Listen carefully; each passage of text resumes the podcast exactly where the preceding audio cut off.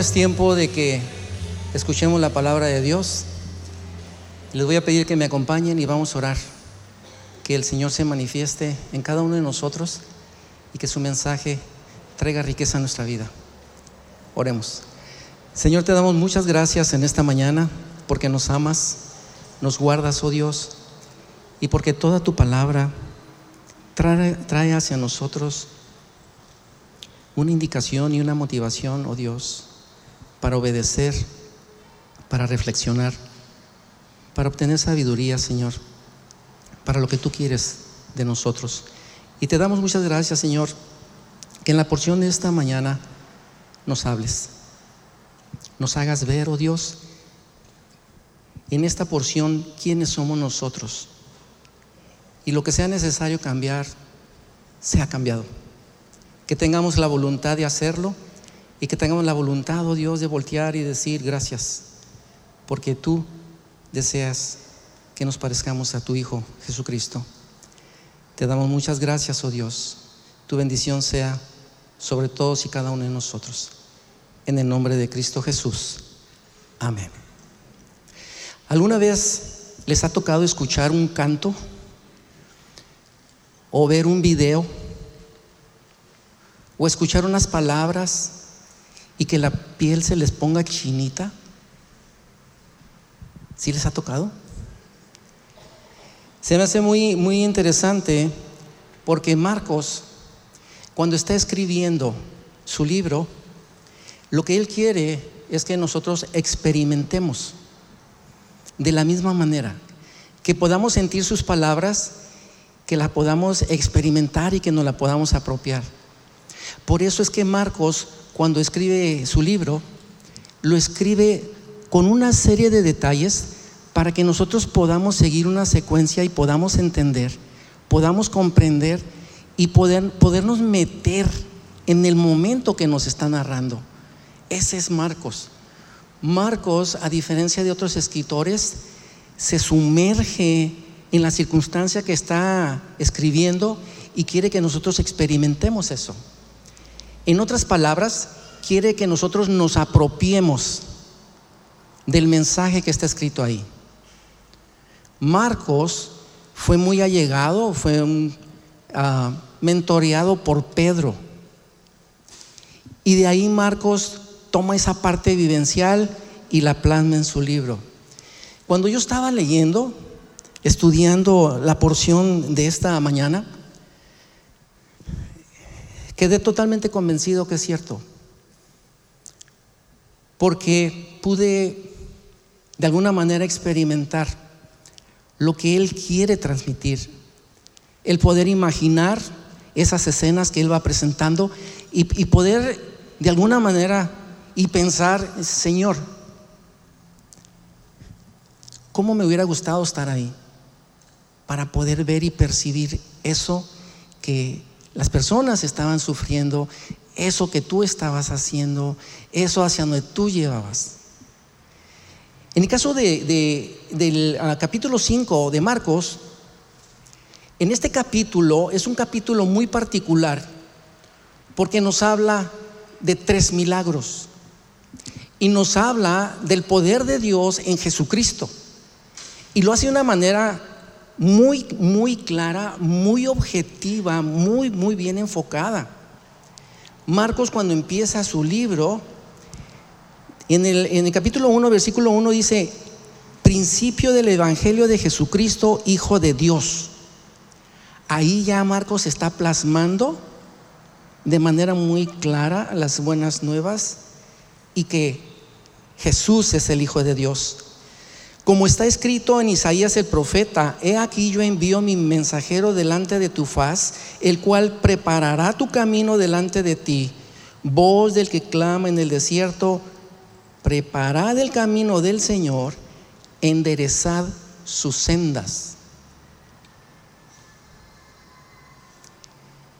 Marcos trae esta porción del profeta y lo plasma para que nosotros podamos ver que Jesucristo es el Hijo de Dios.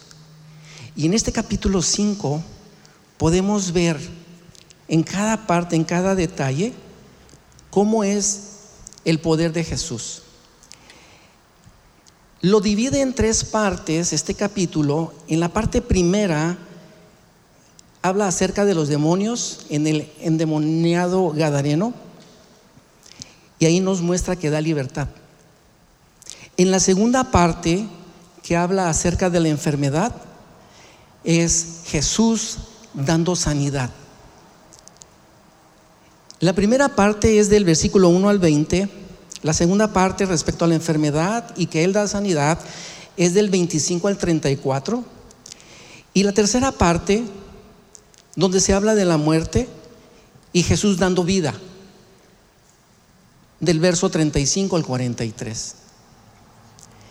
Ya nosotros escuchamos acerca del, del verso del 1 al 20 cuando nos compartían acerca de el endemoniado gadareno que estaba en la tierra de Gad. Por eso es que era el endemoniado gadareno, porque él habitaba la tierra de Gad. Aquí Jesús estaba del lado de Capernaum y viaja 12 kilómetros a través del mar de Galilea, donde recordarán que enfrenta una gran tormenta, donde Jesús muestra su poder, donde el, mar se se calma y donde pueden llegar al otro lado, a 12 kilómetros de distancia. Ahí es donde llega Jesús y es donde aparece el endemoniado Gadareno. Se nos comentó, ya vimos en, esta lección, que cuando Jesús llega y en todos los acontecimientos que hay, la gente de Gad denota que Cristo era un huésped demasiado costoso. ¿Por qué? Porque cuando Él libera al endemoniado, esta legión se va sobre los puercos y luego los puercos se arrojan al mar.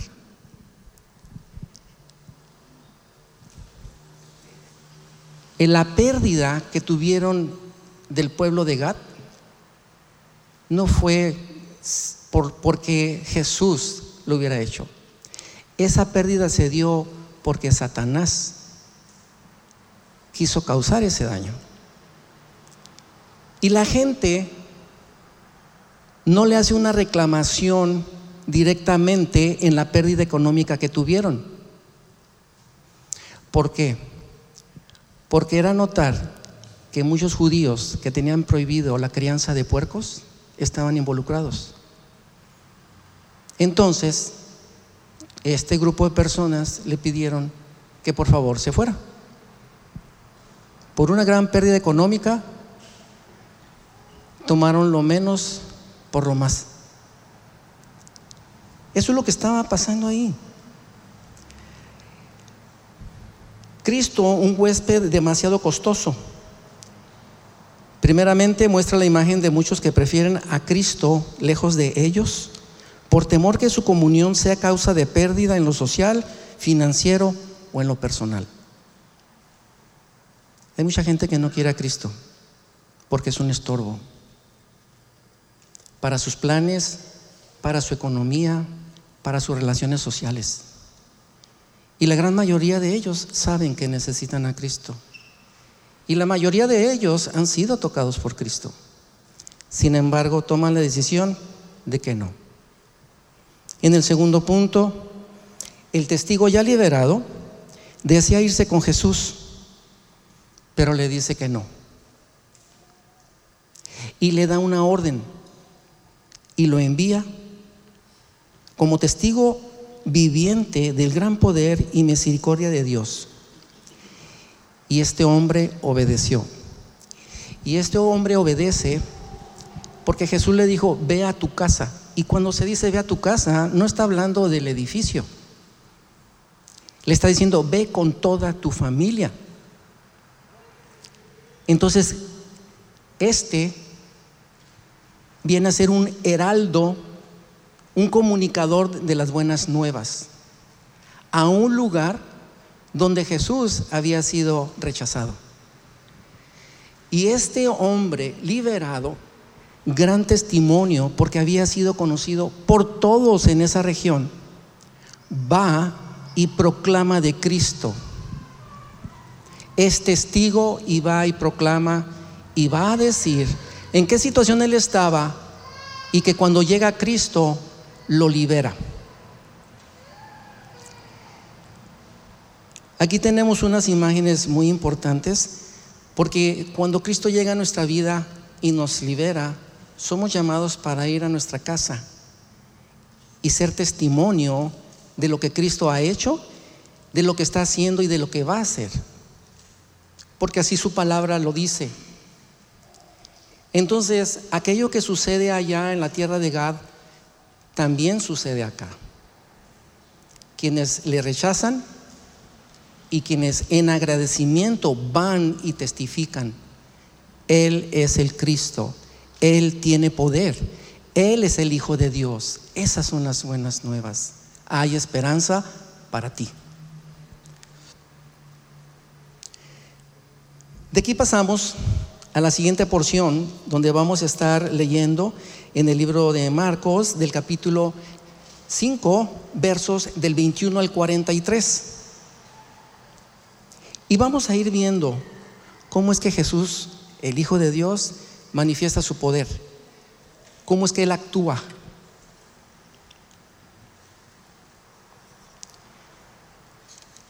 ¿Están listos?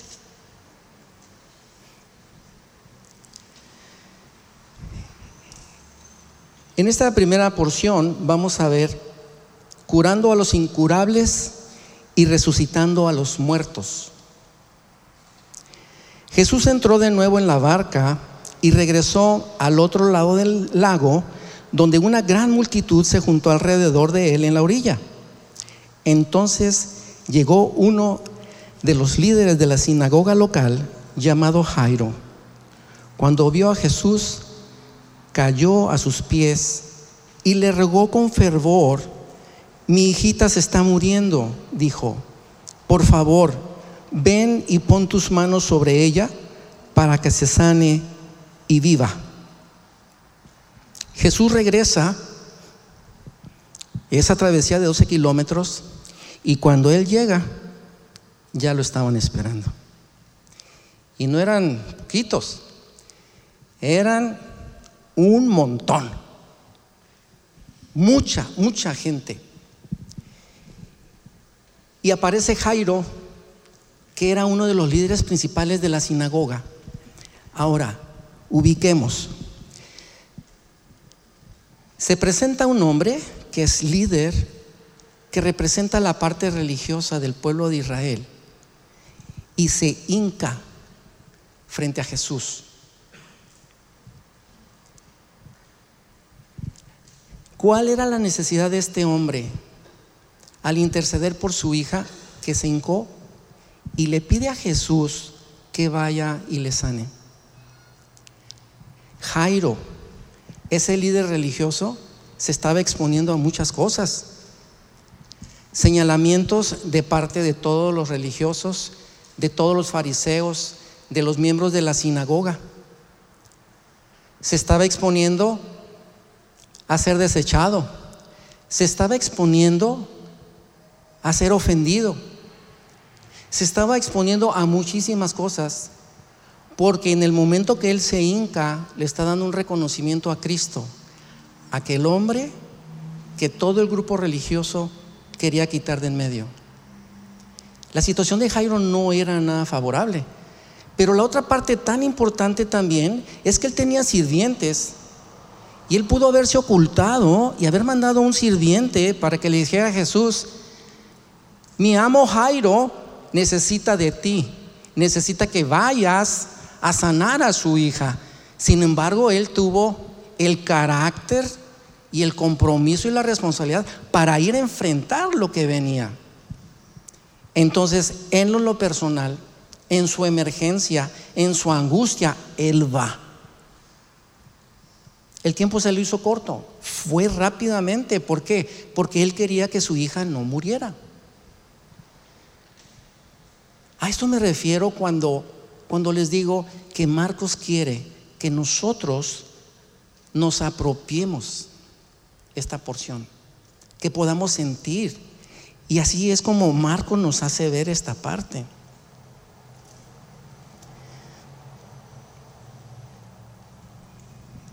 En el verso 24,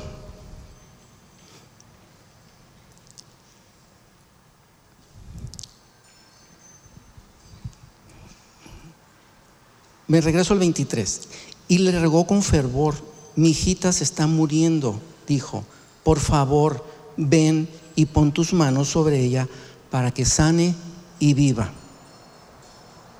Y observen, Jesús no cuestionó, Jesús no volteó a ver quién estaba. ¿Qué hizo Jesús? Fue con él. Y toda la gente lo siguió apretujada a su alrededor. La actitud de Cristo de servir y de dar sanidad, de ayudar al prójimo, de cumplir la misión en la cual Él había venido. Sin haber cuestionado, empieza a caminar Jesús con Jairo. Y ahí se presenta una penosa y lamentable, pudiera parecer hasta ridícula interrupción. Porque los que estaban alrededor de Jesús y de Jairo escucharon lo que Jairo le pidió y Jesús empezaron a ver que Jesús empezó a caminar. Y empieza a caminar, imagínense, mucha gente alrededor, apretando a Jesús, apretando a Jairo y ellos buscando caminar para ir a casa de Jairo. Imagínense, al punto del tumulto, y empiezan a caminar. Y aquí parece que hubiera una ridícula interrupción. Del verso 25 al 29 nos dice, una mujer de la multitud hacía 12 años que sufría una hemorragia continua. Había sufrido mucho con varios médicos y a lo largo de los años había gastado todo lo que tenía para poder pagarles, pero nunca mejoró. De hecho, se puso peor.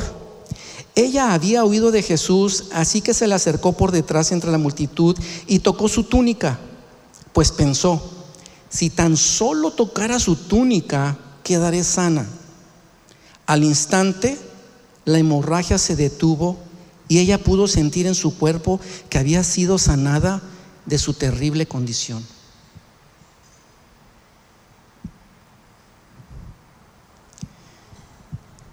Imagínese ese momento en que va caminando con Jairo y de pronto Jesús se detiene.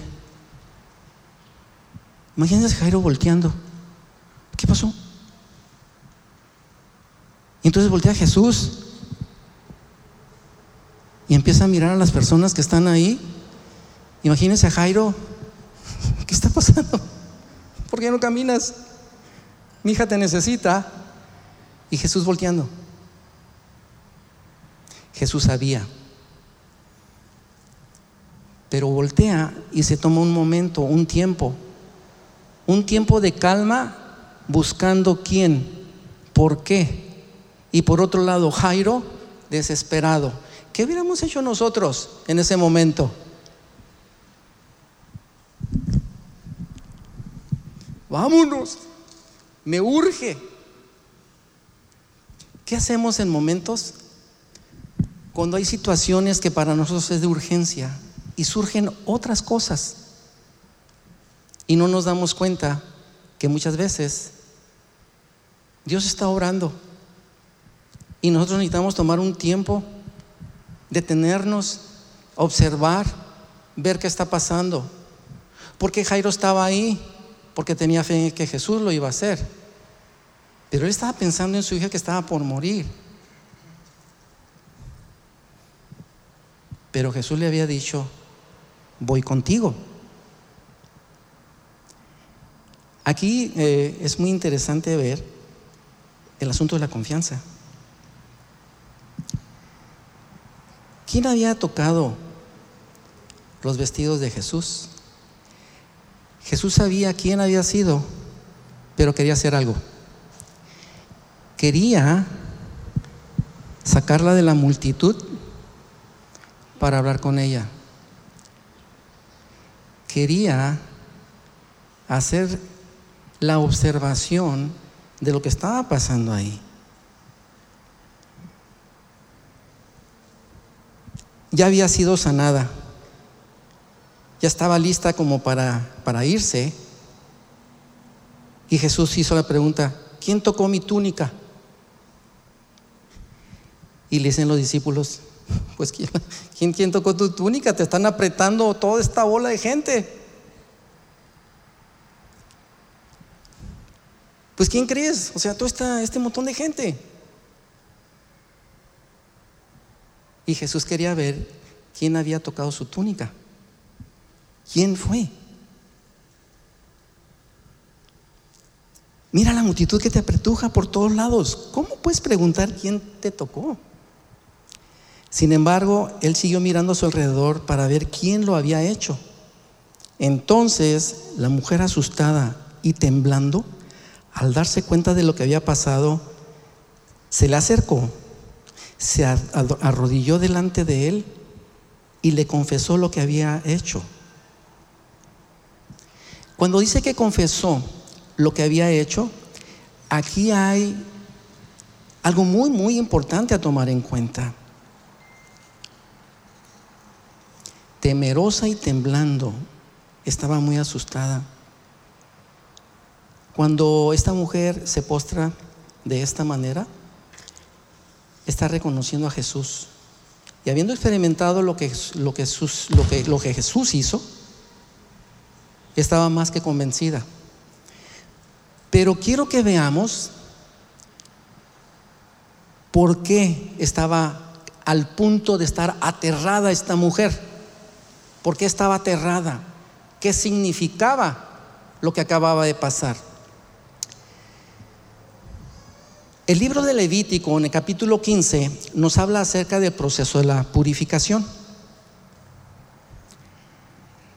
En el libro de Levítico, en el capítulo 15, versos 22 al 31, nos habla acerca de la impureza.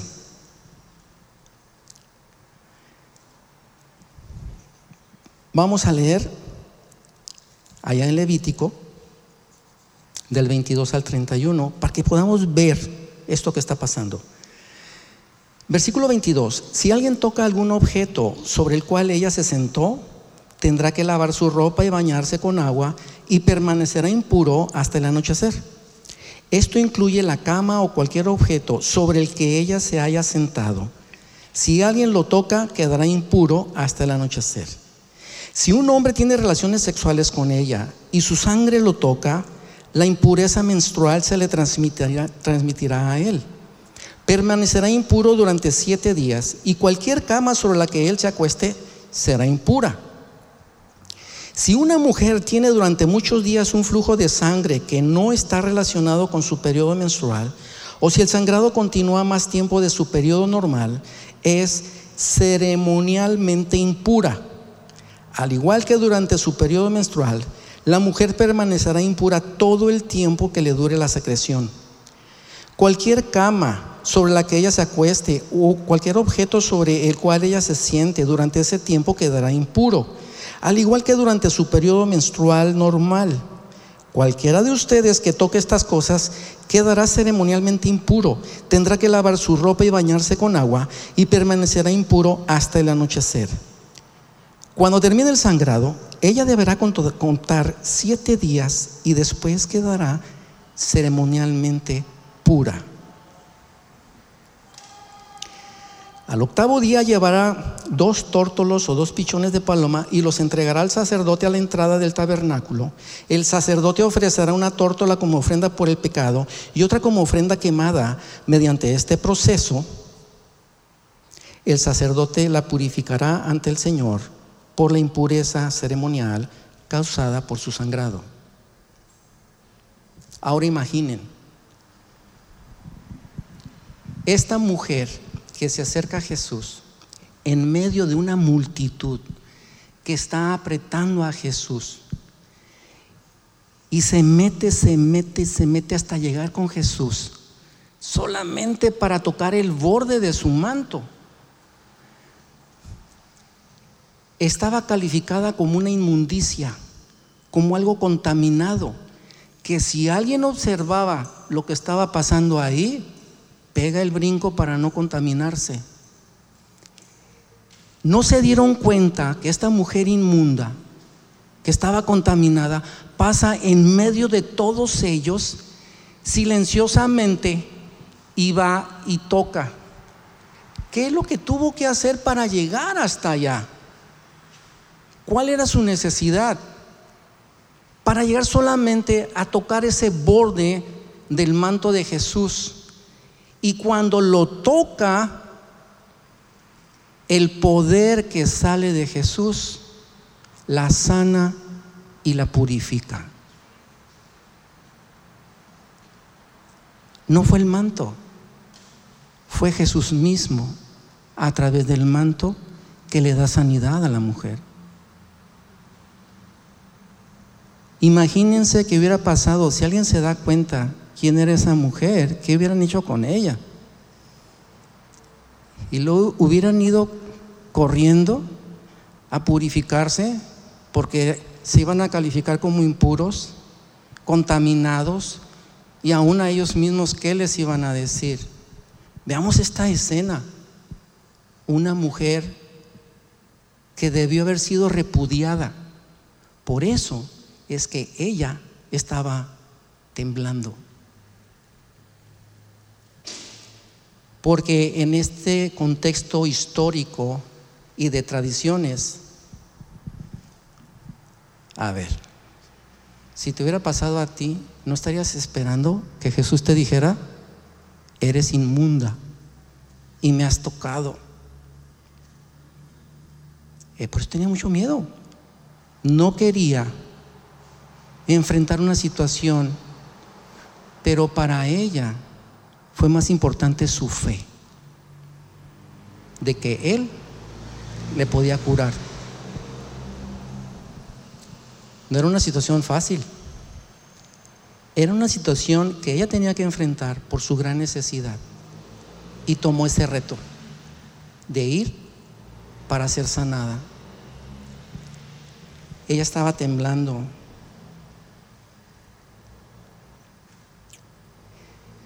No podía tener contacto con su marido ya no podía tener hijos, todo lo que ella tocara sería considerado impuro, socialmente nadie la podía saludar, no se le permitía que se acercara al templo. La mujer del flujo de sangre había buscado ayuda de médicos. Ella había sufrido mucho con los médicos. Había ido a buscar atención para ser sanada y no lo logró. Había gastado todo lo que tenía. Ya no tenía más. Se había acabado todos los recursos. Y los médicos no hicieron nada por ella. Al contrario, entró en una condición peor, siempre esperanzada y habiéndose gastado todo lo que tenía. Y lo peor, su condición era peor cada vez más. Ahora, imagínense, va con el médico y el médico le dice, aquí está este tratamiento, aquí te va la cuenta y paga y no le funciona. Pero hay algo muy importante. Podemos decir que esta mujer se estaba drenando, estaba perdiendo sangre. Llevaba 12 años sufriendo esto. Imaginen el nivel de anemia que pudo haber tenido esta mujer para tener la fuerza de ir y acercarse a Cristo. Su condición era de las peores, pero ella tuvo fe en Jesús.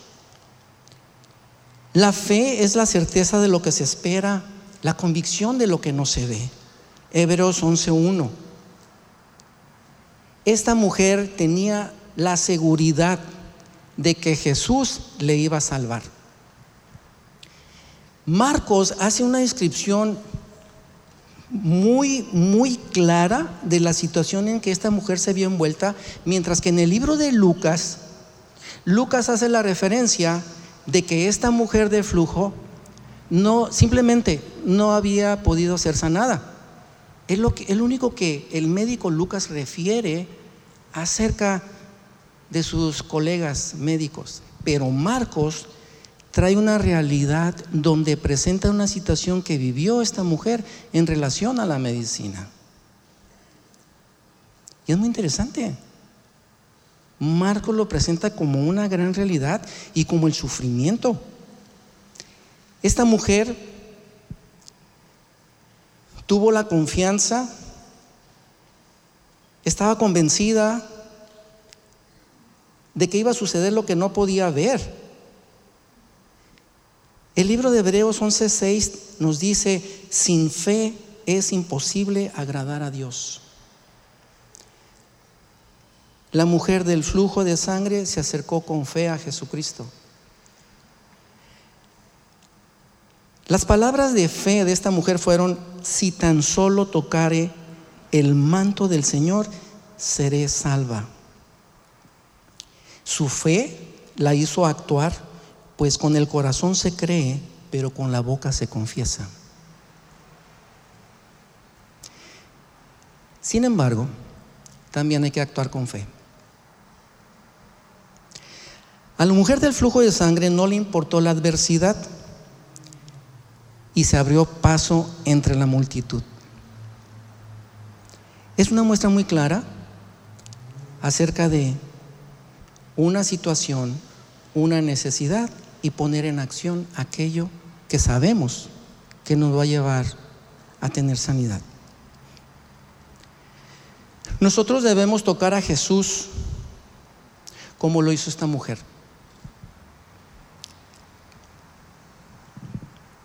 En la reflexión nos hace ver que muchos aprietan a Jesús y otros tocan a Jesús.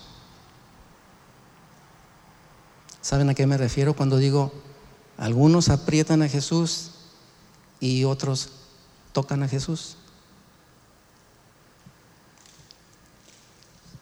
Es una pregunta que tenemos que contestar. ¿Cómo está mi relación con Cristo? ¿Vivo apretándolo o vivo tocándolo? Porque puedo decir que Jesús me acompaña. Y puede que yo esté aferrado solamente a apretarlo. Pero Dios nos invita a que toquemos a Jesús. Tocar a Jesús es disponernos a que su poder se haga presente en nuestra vida. A tener fe y seguridad que Él lo puede hacer. ¿De qué lado estás? ¿Apretando solamente a Jesús? ¿Estás cercano a un grupo, a una iglesia? ¿O estás en comunión con Cristo? Y es una pregunta que tenemos que responder. Porque el Señor nos llama a, responder a esa pregunta. ¿Qué es para ti Cristo? ¿Y qué haces de Cristo para ti? Porque Cristo está dispuesto con la rapidez de ser tocado para Él darnos lo que tiene para nosotros. Si nosotros no miramos milagros, habremos de cuestionarnos. ¿Estamos viviendo con fe, a través de la fe, tocando a Jesús? ¿O simplemente es nuestro modo de vida, nuestro estilo de vida? En pocas palabras, ¿en dónde está tu corazón? Y eso es lo que podemos ver aquí, en esta porción. Jesús sabía quién, pero quería que saliera de entre el grupo, que la miraran y que supieran todos que su poder la había sanado.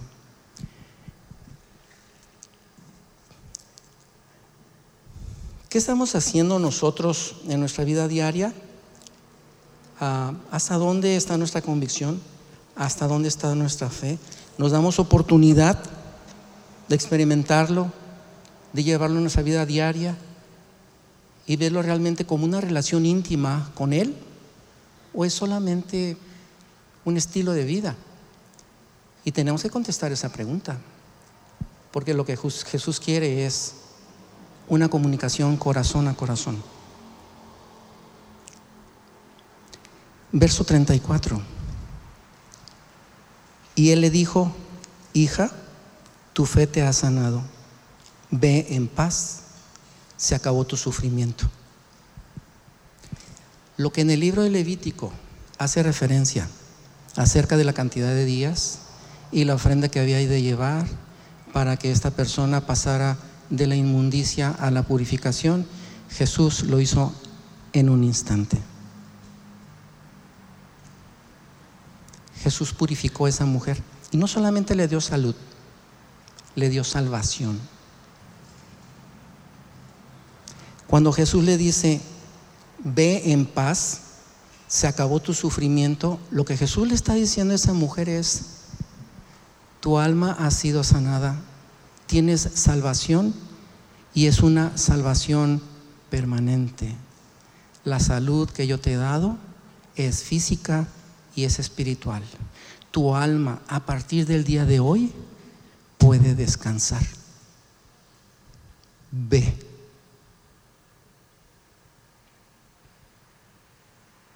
¿Qué está detrás de esto? Shalom. La paz que solamente Dios puede dar y que el mundo no puede dar. Solamente Cristo puede dar esa sanidad y esa salvación. Quiere decir que Jesús no solamente obró en su cuerpo, obró en su alma. Jesús nunca obra a medias, Jesús obra de manera integral. Cuerpo, mente y alma, el poder de Cristo llega y penetra a la persona de manera integral. Por eso es que le dice, ve en paz. Marcos nos está dando una muestra de un Dios en el Hijo, donde podemos ver qué es lo que Cristo quiere hacer con nosotros. Mientras él todavía hablaba, verso 35, con ella llegaron mensajeros de la casa de Jairo, el líder de la sinagoga, y le dijeron, tu hija está muerta, ya no tiene sentido molestar al maestro.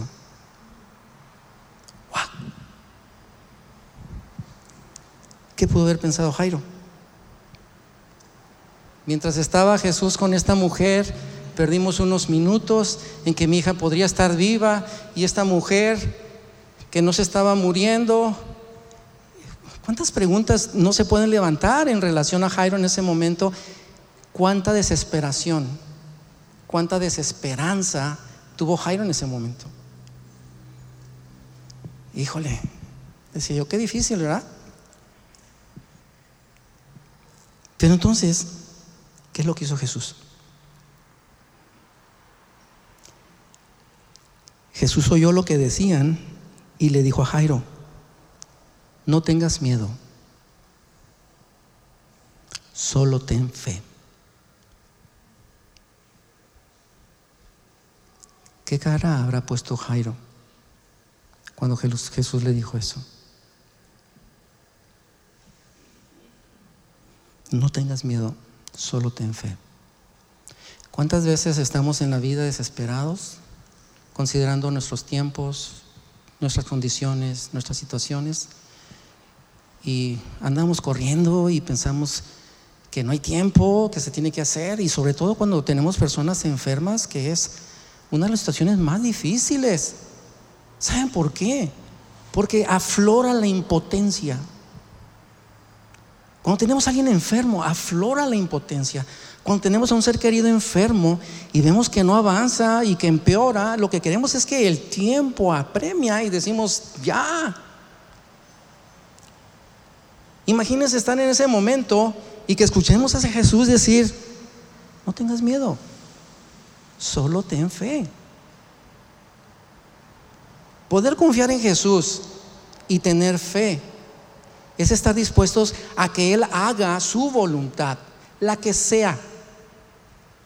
Y entonces hemos de estar, hemos de dejar de estar afanados. ¿Por qué? Porque Él nos mostrará lo que es su voluntad y hará lo que es necesario para bien de nosotros, para el engrandecimiento del conocimiento de Cristo.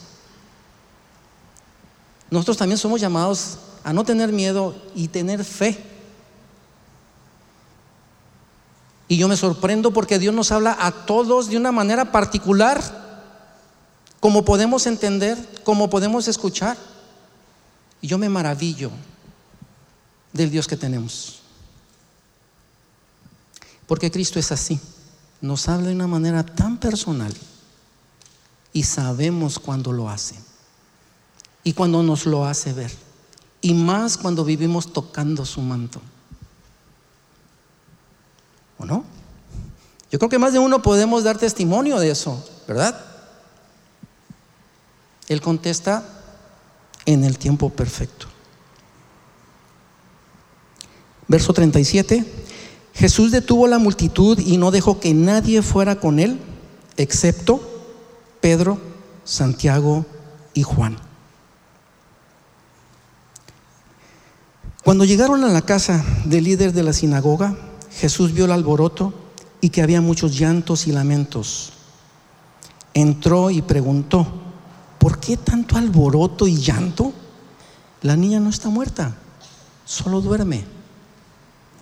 En esos tiempos había una agencia.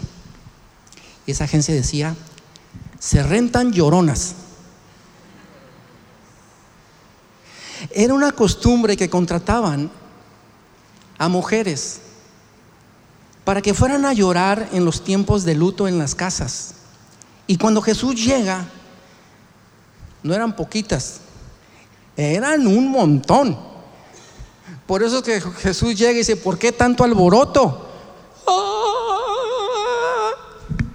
¿Cuánto tiempo nos queda de llorar? Ah. Y a Jesús dice, calma el alboroto. Sí, ahí había personas que estaban sufriendo por la pérdida de la hija, pero las otras eran las contratadas eran las gritonas. ¡Hey! calma. Y Jesús dice, la niña no está muerta, solo duerme. ¿Y qué dice el verso 40? La gente se rió de él. Entonces de estar llorando, sueltan la carcajada. Híjole, ni modo, nos van a tener que pagar completo ya vinieron a interrumpirnos y se empiezan a reír por la vista tan corta que estas personas tenían de no entender quién había llegado ahí. O a lo mejor lo sabían, pero no lo querían aceptar. Era un asunto de negocio. La gente se rió de él, pero él hizo que todos salieran y llevó al padre y a la madre de la muchacha y a sus tres discípulos a la habitación donde estaba la niña. Y observen, se lleva a los tres discípulos más cercanos de Jesús. Aquellos que más adelante, en el capítulo 9, vamos a ver que es la transfiguración. Esos tres discípulos eran los más cercanos de Jesús. Y esos tres discípulos tenían una parte muy importante en lo que era el contexto espiritual de los discípulos. Aquellos allegados, aquellos que se la pasaban tocando a Jesús, a ellos se los llevó. Y se lleva a sus padres. Vamos a la habitación y cierran la puerta.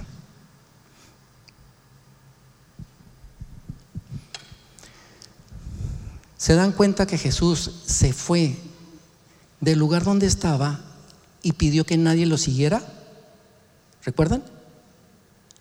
Y Jesús vuelve a hacer lo mismo en la casa. Quiso que los demás se retiraran.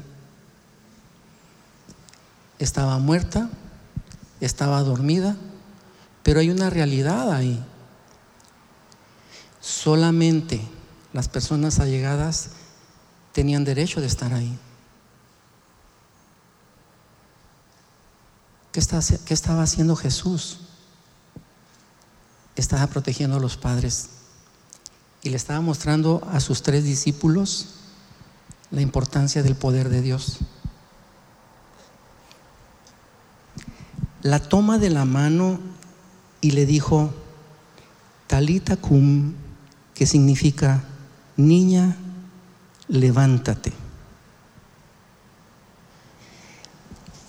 Esta es una imagen donde el papá de la niña todas las mañanas se acercaba y estando dormida le tomaba la mano y le decía, levántate, levántate. Y Jesús lo sabía. Jesús sabía que esa niña se levantaba con el susurro de su papá. Y Jesús se acerca a la niña y le toma la mano y le dice, levántate. Y la niña responde. Cuando eso sucede,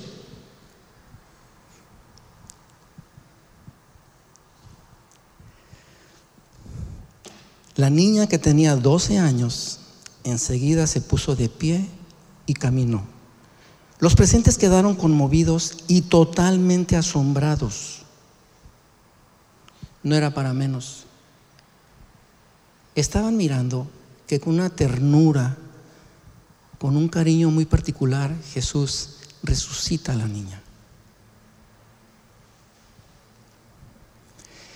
Cuando Jesús le dice a todas las personas que están afuera, que la niña estaba dormida, ¿se imaginan que Jesús estaba protegiendo a Jairo?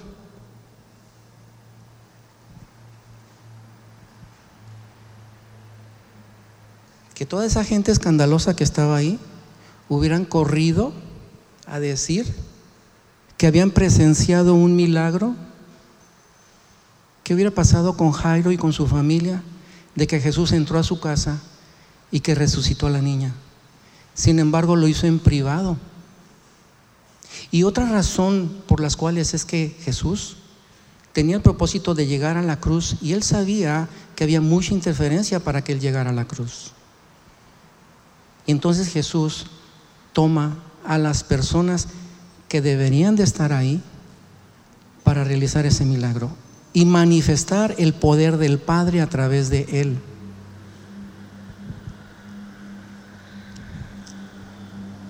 A Jesús no se le va nada.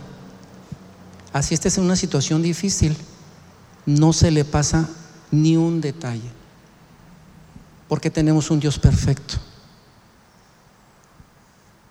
Así como hay personas que dicen, iba manejando, es un lugar donde nunca hay estacionamiento y decía, Señor, ayúdame, necesito y llegar y ver el único estacionamiento que había en el lugar.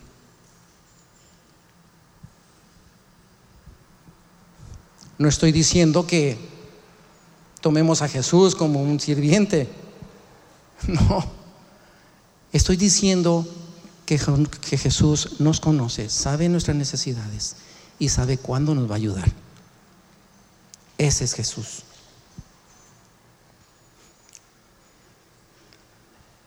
Jesús dio órdenes estrictas de que no le dijeran a nadie lo que había sucedido y entonces les dijo que le dieran de comer a la niña. Esta es una imagen mucho, muy importante, porque es una imagen en la que Jesús nos toma de la mano y nos llama de muerte a vida. Si alguien les pregunta si ustedes han experimentado la resurrección, ustedes pueden decir que sí o no?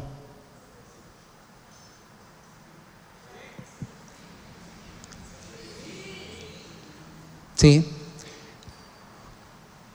Porque en vida espiritualmente estábamos muertos. Mas cuando llegamos a los pies de Cristo, al darnos vida, nos pasa de muerte a vida. Nosotros somos testigos de una resurrección. Entonces, Él nos llama y nos pasa de muerte a vida. Y el Espíritu Santo se encarga de que podamos entender todos los asuntos de Dios. Y otra imagen que tenemos aquí es que las personas que han recibido la vida necesitan ser alimentadas. Todas aquellas personas que en su momento hemos pasado de muerte a vida, necesitamos ser alimentados. Y en nuestro caso, de la palabra de Dios. Necesitamos crecer espiritualmente. Necesitamos saber todo lo que el Padre tiene. Necesitamos saber cuál es nuestra condición, qué es lo que necesitamos hacer para que se cumpla el propósito de un día estar en su presencia. Y vuelvo a la pregunta. ¿Eres de los que aprietan a Jesús o eres de los que tocan a Jesús? Y en esta mañana te quiero invitar que si Jesús te ha tocado a ti y reconoces que lo necesitas y deseas hacerlo, es buen tiempo para que lo hagas.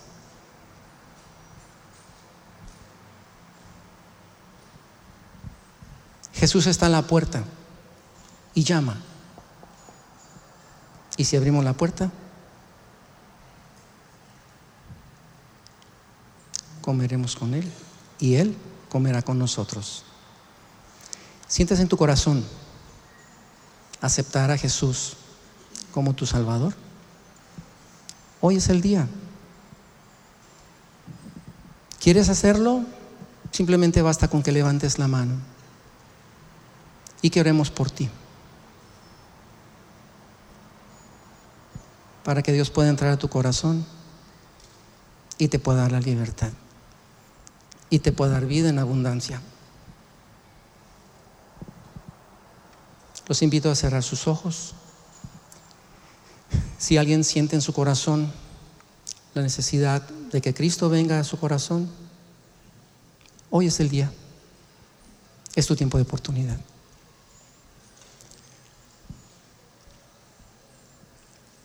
Oremos. Padre, te damos muchas gracias por la bendición de tu presencia. Te damos muchas gracias por Jesucristo por tu Espíritu Santo. Te pedimos en esta mañana, oh Dios, que nos sigas amando. Tú que conoces nuestra condición, te pedimos, oh Dios, que vengas y toques nuestro corazón. Que si estamos tocando, Señor, tu corazón, se fortalezca y cada día vayamos caminando más en esa relación íntima contigo. Que obedezcamos, Señor, porque todo eso obra para bien en nuestras vidas y porque es tu voluntad, porque nos quieres conformar a tu Hijo Jesucristo. Te damos gracias porque esta mañana nos has hablado. Si podemos identificar nuestra condición, que tu Santo Espíritu, Señor, toque nuestro corazón y que nosotros nos acerquemos ante el trono de la gracia y decir, Señor Jesús, te necesito. Si hemos de corregir, seas tú, Señor, el que nos dirija, que nos fortalezca, que nuestro corazón esté a agradarte, Señor. Y sabemos que no, no basta solamente con tener fe, sino poner esa fe en acción algo tenemos que hacer. Cada uno sabe lo que tiene que hacer. Y te suplico, Señor, que nos acompañes. Gracias por la ternura con la que tú te acercas y nos despiertas y nos levantas y nos alimentas. Porque tu propósito, Señor, es dar vida. Sé con nosotros, Señor. sea cual sea la necesidad. Sé con nosotros, al frente de nosotros y por siempre. En el nombre de Cristo Jesús. Amén.